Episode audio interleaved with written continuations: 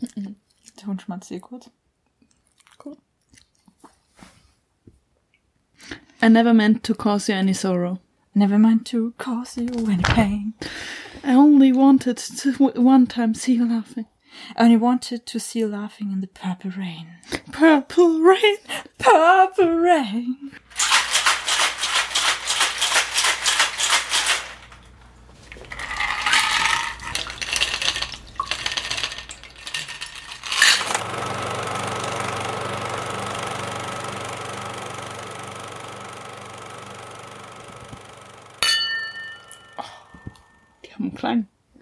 Vor allem wie lange die nachhallen. Boah, der ist viel stärker, als ich erwartet habe. Was hast du denn erwartet? Das ist Alkohol mit Alkohol, Alkohol und Alkohol. Und Zitrone. Siehst du? Ah, mh. Ah. Aber der, der Veilchen hat doch nicht so viel, oder? Keine Ahnung. Der ist schon. Ich finde, der hat zwischendrin, also so im mittleren Teil, hat er schon so was Bonbonhaftes fast schon. Ja. So eine Bonbonsüße. Ich finde ihn zwischendrin richtig schön voll. Am Schluss ein bisschen hart. Vielleicht wäre ein anderer Gin besser gewesen oder ein anderer Der, Maraschino. der, haut, der haut rein. Oder etwas mehr Zitrone würde es vielleicht auch rausholen. Aber Oh. Also, ähm, da fliegt man schon. gute Voraussichten für die zweite Hälfte der Folge. Ich habe ja auch, weil die Gläser so groß sind, drei Drinks gemacht statt zwei. Stimmt, ey, wir haben richtig was vor. Das sind aber schöne Gläser. Und wir trinken den Aviation ist da. Genau, und zwar das nach dem Rezept von Punch, nach einer Empfehlung von Ben. und mit dem violetten Likör von Ben. Boah, ich muss da drauf jetzt hier so ein Teil. Mm. Mm. Boah, ich liebe die Dinger voll. Wir reden heute über Unverkennbar. Lilane Filme. Ja. Da werde ich jetzt mal weiter ausholen. Und zwar die allererste Musik, die ich in meinem Leben gehört habe, sogar als ich noch ein Zellhaufen war, war tatsächlich Purple Rain. Also der Soundtrack, vor allem dann der äh, titelgebende Song dazu auch, der auch den Oscar dann ja gewonnen hat. Ähm, und zwar war meine Mutter ein riesen, riesen, riesen Prince-Fan, was mich natürlich dann auch sehr geprägt hat. Und der Film kam 84 raus, Purple Rain, der halt eben genauso heißt wie auch dann der Song und dann auch das ganze Album dazu. Und äh, zu der Zeit war Prince schon erfolgreich, hatte ein paar Bestselling-Sachen. Ähm, sein vorheriges Album hat auch einen Grammy, glaube ich, war es bekommen. Und er hat sich dann gedacht, mit seinem Agenten Cavallo zusammen, es wäre total geil, wenn wir eigentlich auch einen Film machen, in dem ich so richtig zeigen kann, was ich eigentlich drauf habe, wo ich schon auch so ein bisschen mein eigenes Leben so pseudo-autobiografisch irgendwie ähm, reinpacken kann, ähm, was mir aber auch ein bisschen die Möglichkeit gibt, mich als weitere Facette dieses ja auch durchaus mysteriös aufgebauten Künstlers zu zeigen und eben auch zu, zu etablieren weiterhin. Und dann haben die sich mit äh, Blinn, wie schreibt man ihn genau nochmal? Genau, William Blinn hat dann ein äh, Screenplay gemacht und das war noch deutlich härter als der jetzige Film, viel dunkler, mehr Gewalt, der Domestic Abuse und so durch mit drin. Und Prince hat dann aber zusammen mit Magnoli gemeint, ah, mh, das sollten wir ein bisschen eher auf diese Künstlerschiene bringen, das anders betonen und die beiden zusammen haben dann eigentlich den endgültigen Film Purple Rain geschrieben. Also Prince war da federführend auch äh, sehr dabei.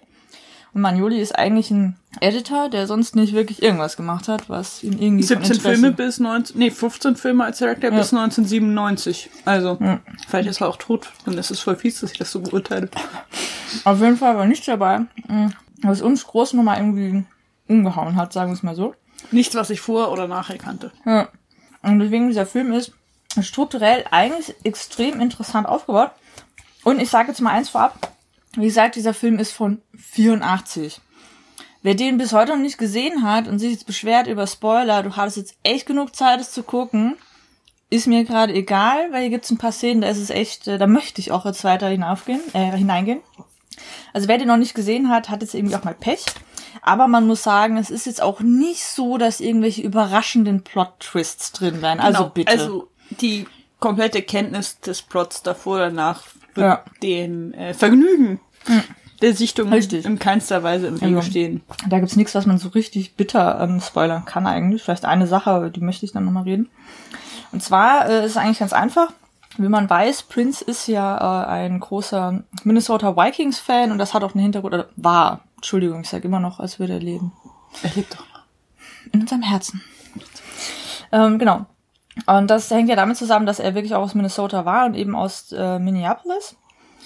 Und dieser Film spielt in der damaligen Musikszene von Minneapolis, also den Club gab es tatsächlich, Prince in the Revolution gab es eben auch tatsächlich, wie man eben weiß. The Time gab es wirklich, die Apollonia Six waren eine andere Girlband, die auch von Prince gemacht wurde, die dann eben umbenannt wurde ein bisschen für den Film. Und eigentlich sehr viele der Songs, also von dem Album sowieso von ihm, aber auch von The Time etc. wurden von ihm mitgeschrieben oder gab es halt in dieser Form.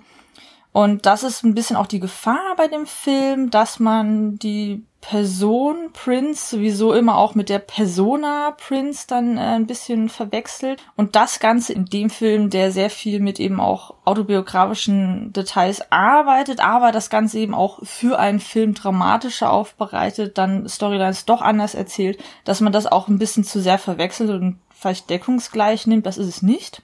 Aber es ist halt alles in diesem realen Setting quasi angesiedelt.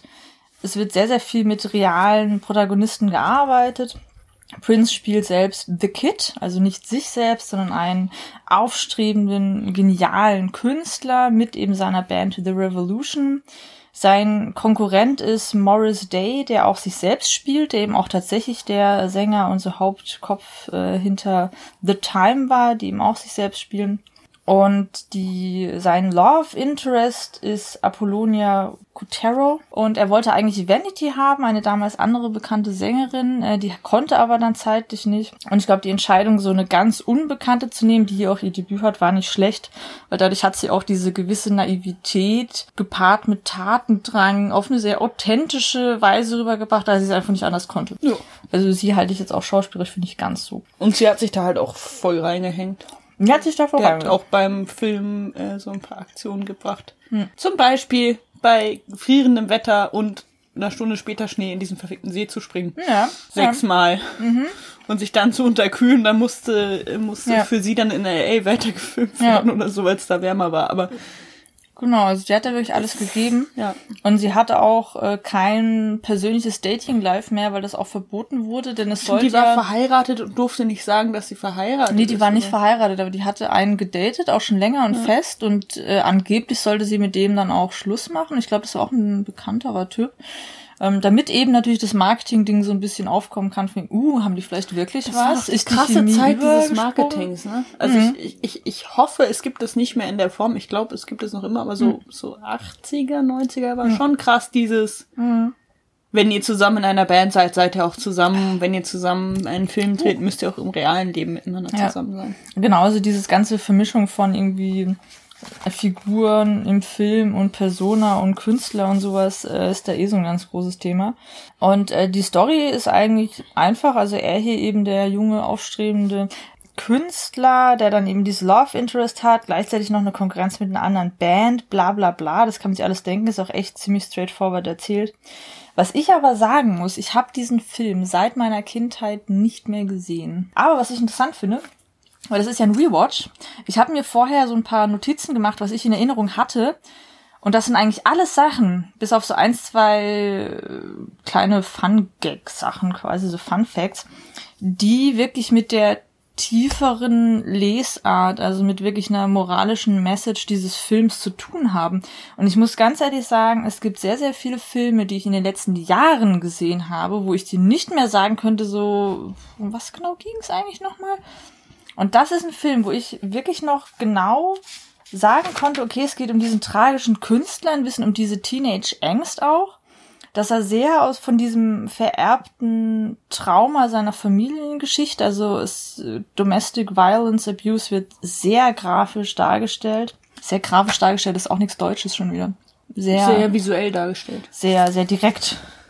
Also, so, also äh, sehr direkt und schonungslos dargestellt.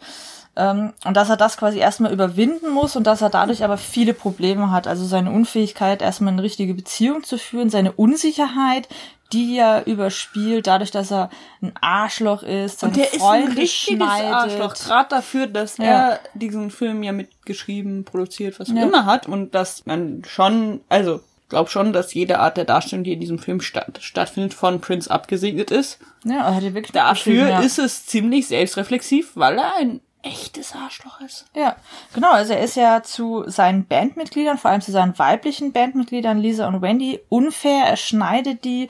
Er ist zu den anderen Bands blöd. Er nimmt irgendwie nicht so richtig ernst und man merkt in manchen Szenen immer wieder, auch wenn Lisa und Wendy ihn konfrontieren, auch wenn dann Apollonia ihn konfrontiert, wenn er dann in Konkurrenzsituationen mit anderen kommt, dass es eigentlich aus einer großen Unsicherheit und wirklich so einer Angst irgendwie auch herkommt, dass er sich wirklich hinter dieser Fassade auch versteckt und dass er im Verlauf dieses Films durch die Musik und mit der Musik lernen muss, das auch zu überwinden. Und dass ich das so in Erinnerung hatte, diese unterliegende Entwicklung, fand ich dann schon krass, weil ich war mir, als ich das aufgeschrieben habe, nicht mehr so sicher, ob ich das jetzt vielleicht auch in der Erinnerung idealisiert habe und da irgendwie zu viel reininterpretiert habe. Aber ich würde sagen, das war super deutlich da. Und ich fand es gerade spannend, weil im Grunde genommen, wir haben ja die Familiengeschichte, wir haben die Konkurrenz-Musiker-Milieu-Geschichte und eine Liebesgeschichte.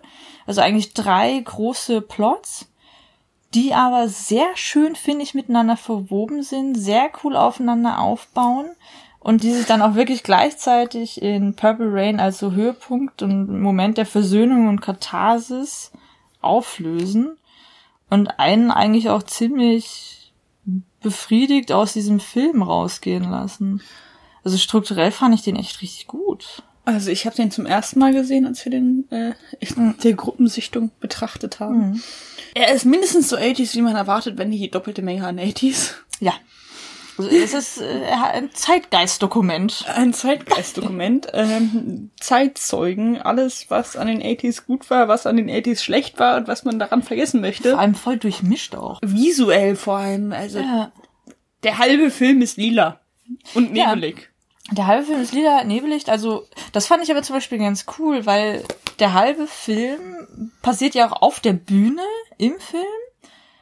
Und was ich da aber geil finde, die Musik hat eine extrem wichtige dramaturgische Funktion. Es ist nicht nur so, weil das hatte, das könnte man ja befürchten, weil der ganze Film ist ja gemacht von wegen, okay, ich bin Prince, ich möchte quasi einen Film, der mich auch ein bisschen showcased. Da könnte man jetzt befürchten, dass einfach nur die Hälfte der Bühne auf der Bühne, die Hälfte der Bühne auf der Bühne steht. Die Hälfte der Zeit. Der Drink ist schon hart. die Hälfte der Zeit auf der Bühne steht. Aber das tut er zwar, aber der Film startet ja mit Let's Go Crazy, der schon auch als Exposition dient, dann unterlegt wird mit einer schönen Parallelmontage. Wenn man sich die Lyrics anguckt, Thema des Films perfekt vorweggenommen. Dann zwischendrin sowas wie The Beautiful Ones, was dann bei genau einem Drittel auch ist wo er dann quasi seine Liebeserklärung auch ein bisschen an Apollonia macht und gleichzeitig auch sagt, ich bin mir aber echt unsicher, ich brauche wirklich deine Bestätigung, weil ich selbst, ich, ich habe wirklich das Selbstbewusstsein dafür nicht, ich bin echt ängstlich, klein, verletzlich. Dann natürlich sowas wie When Dove Cries, When Doves, cr- Das cry. When Doves Cry, ähm, was ja so ein bisschen der Wendepunkt ist, genau auch bei der Hälfte des Films, die ganze Reflexion, die Montage da drauf nochmal, wo er dann merkt, wegen, ah, das funktioniert alles so nicht, wo auch seine ganze Verletzlichkeit nochmal rauskommt. Dann ähm, der krasse Darling Nicky, wo er dann ja in diese Eifersuchtsschiene reinkam und sie nochmal verletzen möchte und dann diesen Skandal-Song bringt, der Fun Fact, 1985 wurde ja der Parental Advisory Sticker eingeführt, unter anderem wegen explizit diesem Song. Echt? Ja, weil ähm, das, das Board, äh, das hat sich irgendwie so ein Board gegründet und die haben dann gemeint, oh, in dem Song geht's um Masturbation, irgendwie auch um Sex, das kann man doch wohl nicht auf die Bevölkerung einfach so rauslassen. Und ein Jahr später haben die dann unter anderem mit der Begründung wegen solche Sachen, ist ja wohl Unverschämtheit, diesen Sticker entworfen. Ja, das ist immer ein Fun Fact. Ähm, und genau, der, der Sex-Shooter ist natürlich vollkommen egal, der Song. Dann auch, wenn es dann zu dem Suizid geht und dann eben das Ende mit Purple Rain, wo eigentlich diese drei Stränge aufgenommen werden in den Lyrics auch und er dann auch zeigt, okay, ich habe diese ähm, Verwandlung wirklich jetzt vollzogen. Es ist ja auch teilweise von eben Lisa und Wendy geschrieben aus der Band. Mir fällt auf Anhieb kein anderer Film ein, der das so explizit gemacht hat, dass die Musik in Form der Songs durch die Figuren selbst kommt und die Handlung so krass vorantreibt, weil wir haben hier teilweise einen Monolog, dass er was von sich erzählt. Dann werden ja aber auch die Reaktionen eben von Apollonia, von Morris Day und sowas reingenommen. Und das ist schon eher wieder zu einem Dialog, also eben zu einer größeren Interaktion auch kommt. Sagen wir mal einen anderen Film, der das noch so geschafft hat. Der Film, die Handlung basiert, also funktioniert, passiert größtenteils in den Songs und auch wie sie performt werden. Die sind wirklich Teil dieser Handlung und der Form dass es vor allem auch so viel ist, dass ungefähr so die Hälfte des Films halt auch daraus sich entwickelt von der Handlung her, ist, finde ich, einmalig. Ja. Das ist auch echt das ziemlich gut nicht. gemacht. Das gibt's sonst nicht, weil auch wenn wir jetzt an sowas wie Baby Driver denken, den wir in einer unserer ersten Folgen auch ein bisschen angesprochen haben, ähm, auch der arbeitet eher damit, okay, wir hören halt Musik, dann ist immer extra diegetisch, diegetisch etc. Auch hier gibt's sehr, sehr viele Momente, die genau damit arbeiten. Ähm, aber auch da, es kommt ja nicht aus den Figuren heraus. Es ist ja nicht die Entwicklung der Figuren, die selbst Musik machen und durch und mit der Musik sich dann entwickeln. Und auch wirklich ja. darüber kommunizieren. Also wirklich richtig direkt. Das gibt's so sonst nicht. Außer halt in Musikfilmen. Also ist richtig Musicals oder was? Nee, nee, also in, in so Biografien über Musiker. Ja, aber da ist es ja auch eher Aber da so ist dann meistens so, dass erst was passiert und dann der Song ja. spielt der, das, äh, hier bei dieser Ray Charles Biografie ja. ist das auch so, dass ihm, pass ihm Dinge passieren und dann die Musik kommt, um das zu beschreiben, so. Mhm. Und es ist nicht so dieses, dass es gleichzeitig ist und dass die Musik ja. das vorantreibt, sondern eher immer so als Resultat. Ja, genau, es ist dann eher so kommentierend und auch so zum Einordnen, so, uh, woher kommt jetzt dieser Song, woher kommt der? Und hier ist es ja wirklich okay, die Songs sind auch wirklich explizit für den Film geschrieben und sind eben quasi auch Teil des Skriptes, ja. Drehbuchs. Und sie haben wohl auch live dann nochmal die, also klar ja. sind die von Aufnahme, die haben die auch live nochmal performt. Ja. Sie haben halt leider vergessen, ihre Instrumente einzustöpseln. Das war das, worüber ja. Flo sich so aufgeregt Genau, also bei ein paar Aufnahmen sieht man äh, Hu, so nicht. Äh, wobei man sagen muss, die Aufnahmen, die dann im Film sind, die sind halt tatsächlich, die haben sie so performt. So ein paar Sachen, eben damit sie schön mit dem Licht und so arbeiten mhm. können, haben sie nachgedreht. Die sind äh, eine Woche oder so in diesem Club auch gewesen, haben wir das aufgenommen und dann haben sie halt zwischendrin mal vergessen, ja. Also, wenn man musikaffin ist, dann fällt einem das auf, aber ich glaube, es ist verzeihbar einfach dadurch, dass die Performances an sich echt sehr, sehr geil sind und die Songs halt einfach episch. Ja, schon. Und das ist halt echt, äh, muss ich sagen, was man aus diesem Film unbedingt mitnehmen sollte. Dieser großartige Einsatz von Musik eben nicht nur als begleitendes oder kommentierendes Medium, sondern wirklich als Handlungselement selbst. Nicht eben im Musical-Sinne von, oh, wir singen plötzlich kurz, sondern ich bin Künstler, ich performe jetzt was und dadurch trete ich in den Dialog und dadurch entsteht jetzt auch wirklich ein Handlungsstrang. Das finde ich echt ziemlich geil. Und das ist mir leider erst jetzt aufgefallen. Ist mir als Kind natürlich nicht aufgefallen.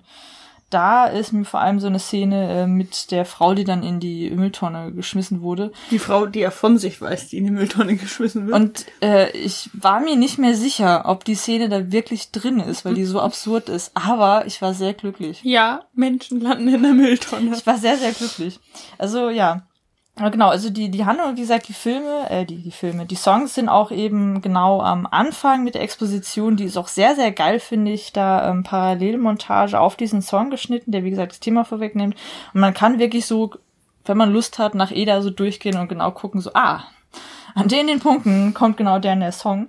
Und wirklich auch mal die Lyrics dazu nehmen und sich da wirklich drauf konzentrieren, was da eben gesagt wird, weil es ist echt eine wunderschöne Begleitung und eben auch Handlung selbst, die da passiert, was ich echt cool finde. Was, äh, jetzt bin ich so ein bisschen rumgesprungen. Ja, mir ist aufgefallen, dass die halt dieses Domestic, häusliche Gewaltthema, mhm. so rum, ähm, das vorkommt und mhm. am Anfang auch ganz klar böse schlimm ist, weil er mitkriegt, Ja. wie seine Mutter geschlagen wird und sich vor seinen Vater wirft und von seinem Vater misshandelt wird und all solche Dinge.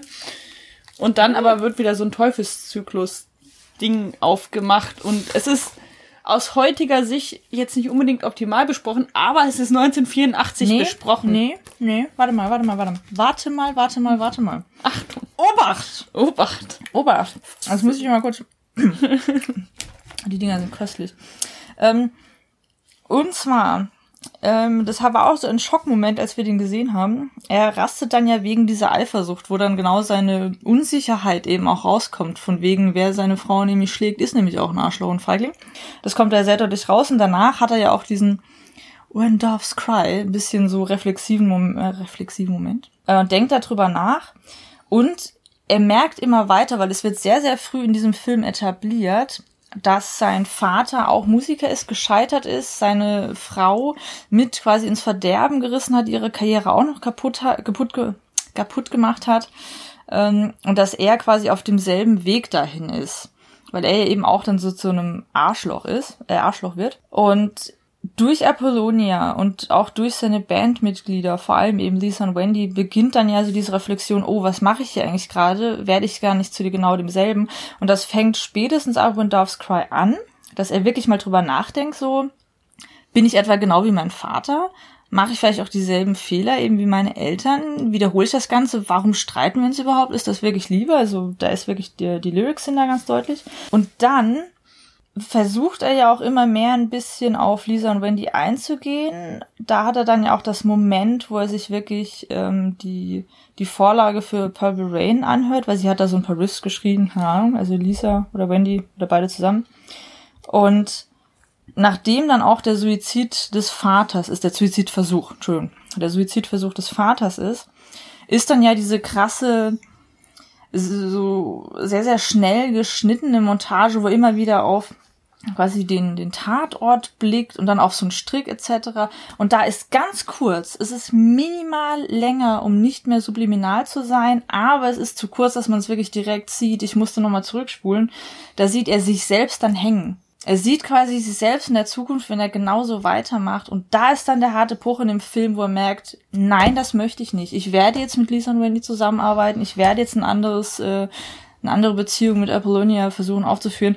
Der Kreis wird von ihm explizit durchbrochen. Also Ja. er sieht quasi wirklich, das passiert mit mir, wenn ich auch so weitermache. Ich werde genauso enden wie mein Vater. Ich werde quasi auch genauso ein Arschloch gegenüber meiner möglichen Frau. Ich werde mich dann wahrscheinlich auch irgendwann in meinem Keller einfach erhängen, weil ich es nicht mehr aushalte. Und das finde ich eine krasse Szene, die mir so nicht aufgefallen ist. Und ich bin auch selbst erschüttert, dass ich nicht mehr in Erinnerung hatte, dass der Vater sich in den Kopf schießt.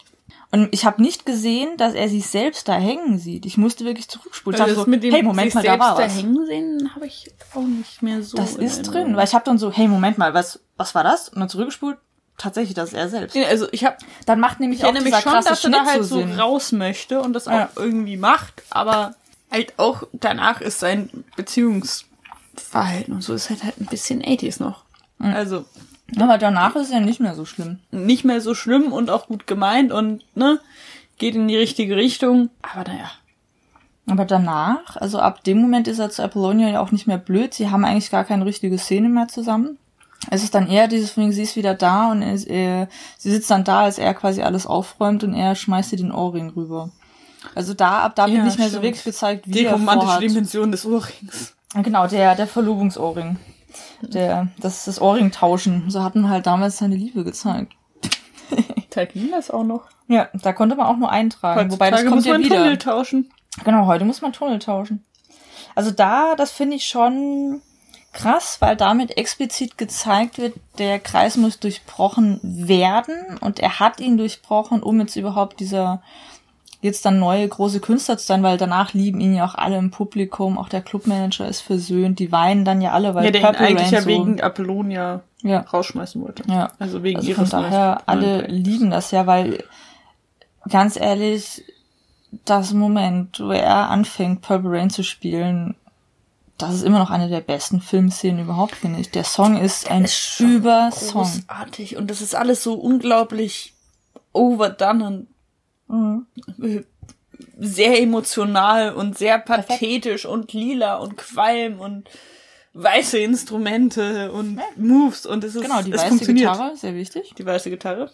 Ja, aber genau, es funktioniert, weil ich finde, äh, Purple Rain ist genau wie der Film strukturell zwar recht klassisch aufgebaut, aber funktioniert einfach perfekt. Prince war einfach einer der besten Musiker überhaupt. Und ich kenne eigentlich niemanden, der nicht sagt, dieser Song ist großartig. Und deswegen auch der Academy Award für eben Best Song and Score verdient. Verdient allein die Tatsache, dass seit Monaten, seit wir dieses Projekt haben, wollen wir diese Folge machen. Ja, und seitdem stimmt. jedes Mal, wenn es irgendwie auf Prince kommt, habe ich einen Ohrwurm. Ja. Und ich habe es noch nicht gehasst. Genau, das ist einfach ein wunderbarer, wunderschöner Song. Und ich finde, die ganze Szene ist auch einfach perfekt. Also ich würde dann wirklich nichts dran ändern. Was, äh, was man an dem Film vielleicht ein bisschen ändern kann, ähm, also erstmal so, wie gesagt, strukturell finde ich ihn gut. Ähm, ich finde die Idee quasi sein eigenes Leben, weil er auch er ist ein Künstlersohn, Prince. Er heißt ja tatsächlich Prince, ist übrigens auch der Stage-Name seines Vaters gewesen. Von daher ist er quasi so ein Künstler-Junior. So in irgendwie einer Form. Und ähm, seine Eltern haben sich auch, weil die Karrieren sind dann zu Bruch gegangen und äh, da gab es wohl auch so interne Probleme zwischen Vater und Mutter. Die haben sich aber einfach scheiden lassen. Also es, äh, die Idee. Hatten die genug Geld dafür? die hatten genug Geld dafür. Äh, die, die Idee quasi, das Leben von Prince als Jugendlicher zu nehmen, das in einem nochmal natürlich over the top dramatisierten Film umzusetzen, fand ich irgendwie eine geile Idee, fand ich auch einen coolen, coolen Marketing-Griff. Griff. Einen guten Marketing, äh, Eine gute Aktion. eine gute Marketingaktion. Ich finde ihn auch an sich, wie gesagt, strukturell eigentlich cool erzählt. Gerade wie die, die Songs eingesetzt werden, fand ich eigentlich fantastisch. Ich fand's cool, dass es so zwischendrin mal so Lensflare, Gegenlicht halt typisch gab. Das war irgendwie ganz nett. Es gab extrem viel mit der Synchronität zwischen der Musik und eben der Handlung, sowohl extra diegetisch als auch diegetisch. Zum Beispiel auch das Ding, wo sie dann hier Musik hören und die, die Shooters da äh, proben und der Typ dann so an der Lampe so die Hi-Hats nachmacht. Oder auch so eine humoristische Kommentierung, wenn eben äh, das mit der Mülltonne ist, dann machen auch die so eine Trompete so. Also es ist irgendwie schon schön mit so einer Synchronie, Tät. Synchronität gearbeitet Synchronose. also Synchronität gearbeitet, äh, was ich halt so ein bisschen seltsam fand. Die Kamera hat zwischendrin so, das soll wahrscheinlich künstlerisch sein, so unmotivierte Minifahrten und Schwenks und zwar immer von rechts nach links und dann auf die eigentliche Handlung. Aber so Wand, Wand, Wand. Hey, da laufen die beiden. Keine Ahnung, das ist immer und Ja. es ist immer genau diese Bewegung. Aber so hey, da sind wir eigentlich mit der Handlung, wo ich mir dachte, so, hä, woher kommt das denn jetzt? Und manchmal war das Editing so unglaublich hart. Ich machte so, oh Song, oh, wow, wir sind ganz woanders. Ja. Das war zwischendrin irritierend. Vor allem dafür, dass sie es an anderen Stellen dann doch ganz gut hinbekommen Ja, ne? vom Editing und ein paar gute Montagen Ja. drin hatten, war da auch sehr viel so, hä? Was jetzt? Und wie jetzt? Und warum jetzt? Also deswegen, also ab und zu gibt's mal so Abstriche. Aber ich muss sagen, zwei Einstellungen fand ich wunderschön. Und zwar einmal, als er The Beautiful Ones eben vorträgt, was ja so seine Liebesbekundung, sein Liebesbekenntnis an Apollonia ist. Und dann sieht man sie da sitzen. Also eben zentrale Mise en scène und die Kamera zoomt so ganz leicht auf sie und der ganze Aufbau ist wirklich sehr, sehr schön. Also die Mise en scène ist großartig, sie ist da eben so schön im Zentrum, man sieht wirklich die Intensität, wie sie dann auch darauf reagiert, das fand ich sehr, sehr schön. Und eben die Szene, äh, nachdem der Vater den Suizidversuch hatte, die dann die Bullen, The Kid, ein bisschen umringen, da so um ihn stehen, wo er dann eben auch wieder so in der Mitte sitzt und einfach diese Intensität dieser bedrückenden Szene in diesem Kellerraum auch so wunderschön eben in der Bildkomposition eingefangen ist. Das fand ich zwei unglaublich schöne Einstellungen. Die fand ich wirklich ähm, auf allen Ebenen wunderschön gemacht. Und mich hat's im Nachhinein gewundert, dass es A nicht mehr Artikel im Bereich der Filmstudies eben zum Einsatz der Musik gibt und auch zu dem äh, Film an sich. Das hat mich echt gesagt gewundert, weil also mich hat's jetzt auch ein bisschen geärgert, weil in manchen Seminaren hätte ich mir damit, glaube ich, super viel Arbeit sparen können. So wegen, hier, das meine ich damit, da guckt ihr an, super. Und da habe ich jetzt gedacht, so auch von Baby Driver wäre dafür eigentlich ganz cool. Aber der Film ist da eigentlich noch mal einen Ticken besser, weil er Musik eben auf wirklich allen Ebenen, auch über Baby Driver hinweg, so wie es da verwendet wird, einsetzt. Ja, das stimmt. Und also da ist Ist er. ja nicht viel zu. Ich habe jetzt auf Anhieb nie so viel gefunden. Und wenn, ist er eher so ein bisschen mit erwähnt. Wahrscheinlich in einem schwierigen Alter dafür. Ja, genau. Zu früh, bevor es damit richtig losging, Ja. aber zu lang her, als dass man Ja. sich dran erinnern kann. Und auch in so einer Ecke, also Prince als Kultfigur ist ja durchaus auch immer noch geläufig. Ja, absolut, ja. Purple Rain als Kultfilm nicht in dem Maße. Und ich glaube, das kann es Ja. vielleicht sein, dass halt die Leute sich an die Figur erinnern, an die Musik mehr als an den Film. Ja. Und darum gerade Leute, die halt später zur Wissenschaft gekommen sind, gefunden sind, Ja. nicht auf Anhieb auf die Idee kommen, ach, welcher Film geht denn gut mit Musik um Purple Rain? Ja. Ja, das ist so ein bisschen schade. Aber genau, ähm, wir hatten es jetzt ja auch mehrfach, wo wir gemeint haben, ah, wir machen Purple Rain. Und so, ah, das Album, äh, der Song von äh, Prince. Also es fing schon damit an, dass sie halt den Song kennen. Dann vielleicht noch das Album, aber die wenigsten kannten dann auch wirklich den Film dazu oder wussten, dass es den gibt. Es war eher so, ach, Prince hat auch Filme gemacht. Ja. Und das ist wirklich so ein bisschen untergegangen, wenn man bedenkt, dass Purple Rain seine Karriere ja auch so richtig nach oben katapultiert, hat. Also er war schon erfolgreich und danach ging es ja richtig krass los. Und wie gesagt, er hat einen Oscar für diesen Song bekommen. Ja. Und Ich das ist, also das war mir nicht bewusst. Ich, Ja. ich Aber- wusste, dass es den Film gibt. Ich Ja. kannte den Song. Ich kannte das Album nicht in seiner Vollkommenheit, aber mir war bewusst, dass es gibt. Meine Mutter hat mir das bestimmt irgendwann auch mal vorgespielt. Ja, das ist ein Klassiker. Aber Mhm. ja. Aber genau, jetzt können dann ja auch mal die schönen Fun Facts anfangen.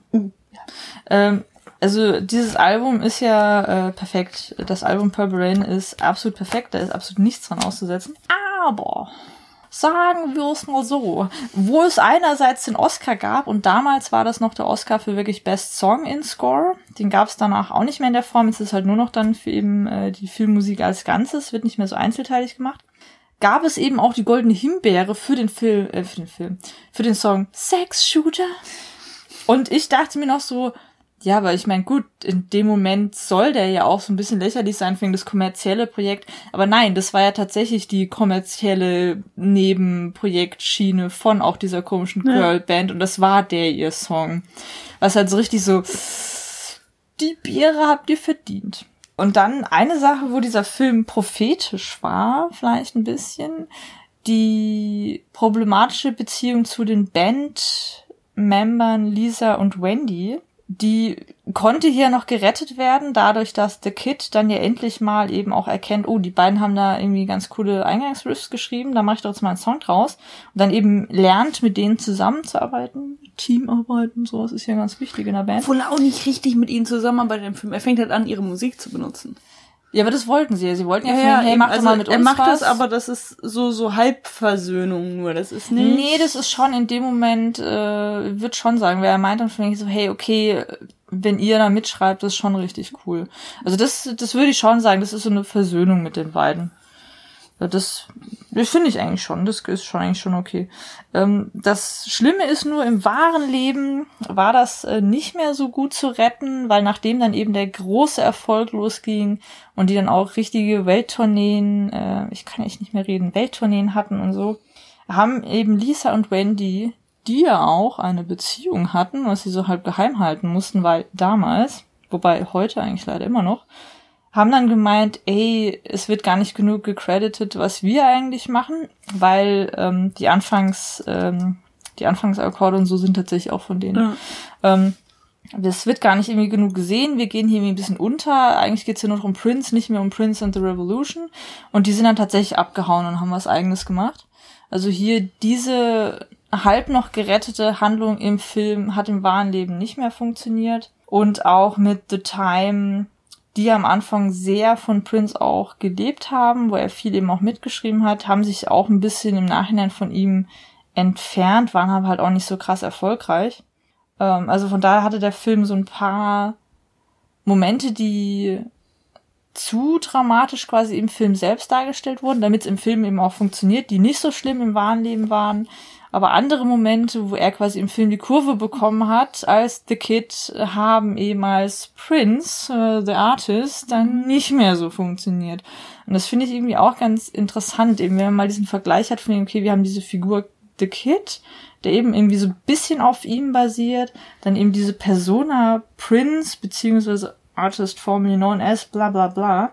Und dann eben die wirkliche Person Prince. Und das finde ich eigentlich echt spannend, weil es gibt viele Überschneidungen, aber er entzieht sich immer wieder so einer endgültigen Definition. Und da möchte ich auch im Nachhinein, gerade wenn wir nochmal im Nachgang von Lady Bird ja auch so inspiriert sind, mhm. nochmal meiner Mutter dafür danken, dass sie mich als Kind zu diesem Film und diesem Soundtrack mehrfach gezwungen hat. Denn einerseits, ich würde schon behaupten, dass mich musikalisch geprägt hat. Ich bin bis heute auch der Meinung, Songs unter sieben Minuten sind ja gar keine Songs, weil Purple Rain ist ja auch ewig lange. Acht Minuten irgendwas, glaube ich. Und diese Figur Prince, also jetzt wirklich der, der Künstler in seiner facettenreichen Art, entzieht sich auch den typischen Gender-Normen damals schon. Ich finde, das ja. kann man eigentlich gar nicht genug betonen. Und hatte ein sehr selbstbewusstes, abgefahrenes Image schon und hat immer wieder genau mit den Regeln und Normen gebrochen und auch genau von dieser Provokation, die aber nicht wirklich eine Provokation in ihrer Selbstwillen, sondern auch wirklich auch als Expression, als Ausdruck war, gespielt und davon auch gelebt. Und das hat mich auf jeden Fall beeinflusst. Und ich kann eigentlich nicht dankbar genug dafür sein, dass ich sowas in meiner Kindheit mitbekommen habe, ja. dass ich von sowas geprägt war. Weil ich würde schon behaupten, das hat mich zu einem offeneren und besseren Menschen gemacht und mein Sexlife vielleicht auch beeinflusst dann. Na, ne? Positiv. Absolut positiv. Das ist, also gerade für die Zeit ist es schon. Ja, ne? Also geil. Vor allem ist es nicht so dieses Glamrock-Ding mit, wir haben zwar lange Haare und Ohrringe, aber sind trotzdem Machos, sondern ja. I'm not a man, I'm not a woman. Something you will never understand. Das ist schon, ich finde, er ist wirklich absolut faszinierend. Und in dieser Figur The Kid ist es ja wirklich auch auf eine sehr interessante Bühnenperformance immer nochmal gemünzt. Und auch die wird ja im Film selbst auch kritisiert. Also seine Konkurrenzleute sagen dann ja auch mal so sexy. Also machen sich auch wirklich lustig über sein Outfit und sein Auftreten, aber er zieht's wirklich durch. Und der Film endet dann ja aus einem kleinen Medley von I Would Die For You und Baby I'm a Star, also die gehen fließend ineinander über. Und da geht's eigentlich auch nochmal genau darum, dass er sich dem Ganzen entzieht, sich da auch gar nicht festlegen möchte, dass man ihn auch gar nicht festlegen muss. Und wie gesagt, der Film ist von 84, Mann. Und allein deswegen sollte man den auf jeden Fall sehen.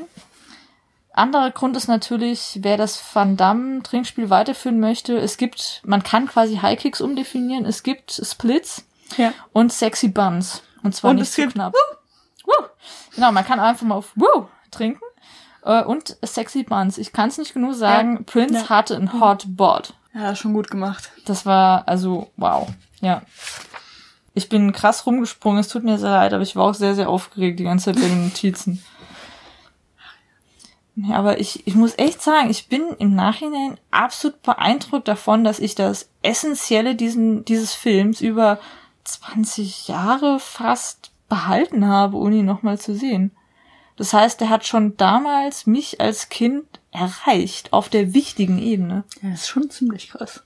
Das ist schon, ich, ich kann ja auf Anhieb nicht viele Filme sagen, die mir so in Erinnerung geblieben sind. Ja. Das ist schon eine Marke und ich habe da nicht wirklich bewusst drauf geachtet.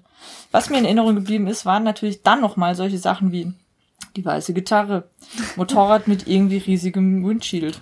CB 400, 100 CB 400 mit Sissy Bar. Mit einer Vorform des Love Symbols. Hier sieht man es nicht. Da ist ja. äh, auf dem, auf dem Tank ja. so eine Vorform des Love Symbols auch drauf.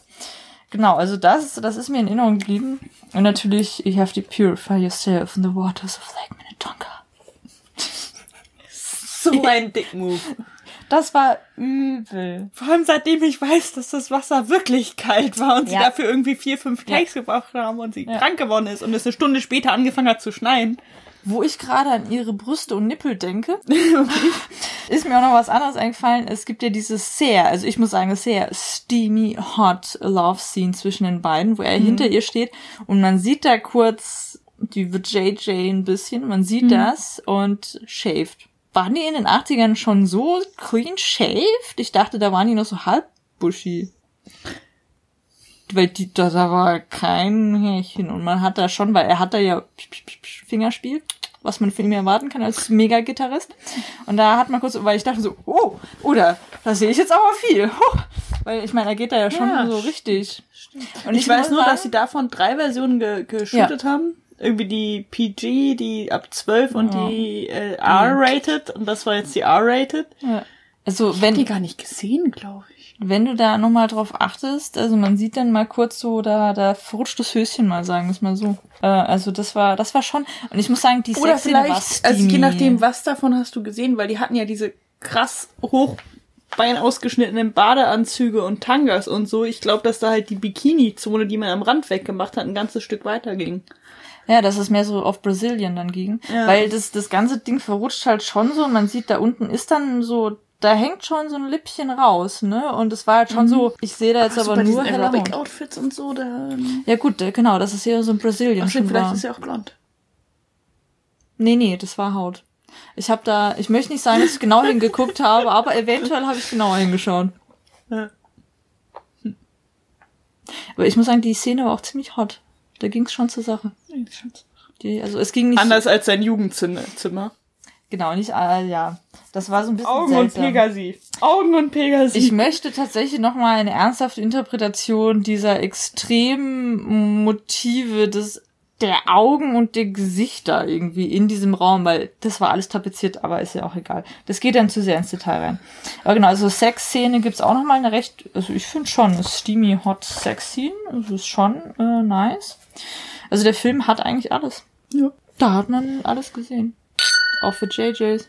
Für JJs.